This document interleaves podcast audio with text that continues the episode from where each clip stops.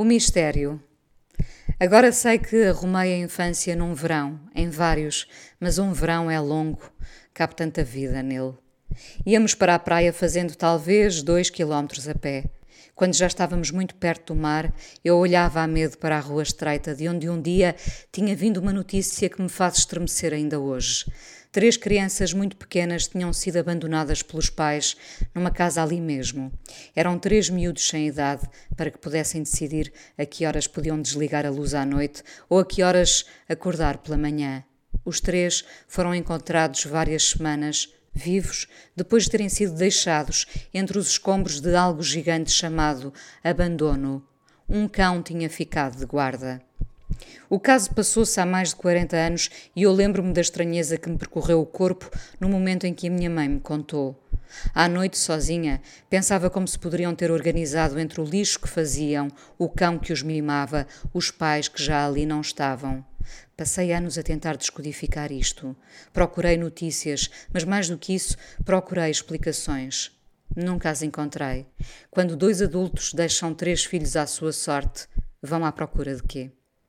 Ia para a praia e olhava a medo para a rua pequenina, como se ela tivesse cristalizado o momento ali vivido, como se aquelas crianças continuassem ali, como se nunca tivessem crescido, como se o lixo transbordasse porta fora, como se o cão estivesse a guardá-los até ao fim da possibilidade. Nunca soube o que se passou depois. O depois é até hoje, como o fim do verão. Eu nunca mais consegui amar o verão como quando ele durava realmente três meses e parte do tempo era construído na praia. Se hoje tivesse de levar uma memória de infância, era fácil emoldurá-la numa polaroid rápida que se tira no momento depois do banho e cresce com um arrepio térmico até à areia e se encosta a nós como o ouvido à toalha.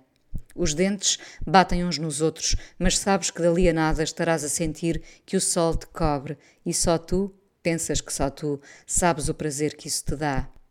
Agora mesmo outros leem isto e lembram-se desse prazer da infância. É universal. Era só uma tarde ao sol, sabendo que ainda teríamos dois meses e meio até esse conforto desaparecer. Ainda não desapareceu da minha memória. Depois ecoava pelo areal uma mulher vestida de branco, talvez fosse sarja, e ela trazia uma velha lata amarela gasta pelo sol, onde se escondia tudo o que eu desejava. Eu desejava pouco, só a língua da sogra tostada que se ergueria da lata ou aquele esterlicado pacote de papel vegetal com batatinhas fritas à inglesa. Era esse o eco pela praia. Onde ficaram essas palavras, essa lata? No areal de cabelo molhado e ouvido encostado à toalha, que parecia ter as batidas do coração, era a força das ondas. Eu pensava que aquele momento acabaria rapidamente e temia que nunca mais fosse feliz outra vez assim. Como naquela tarde, como naquelas tardes que se repetiram meses, anos e que agora me parecem só uma. As tardes foram uma e o verão outro. E o mistério da rua estreita, com três crianças entregues à sua sorte, o maior livro que nunca li, estendida na toalha. Sim, esse podia ter sido o livro de aventuras que eu tirava do saco onde estava a toalha e uma moeda que fazia a lata da senhora de branco abrir-se. Mas esse livro nunca existiu. Foi um mistério nunca resolvido na minha cabeça, apesar de saber que ele existiu. Eram três crianças sozinhas num amontoado de lixo e um cão a guardá-las. Acho que não veio nos jornais. Acho que as televisões nunca souberam. Havia o pudor.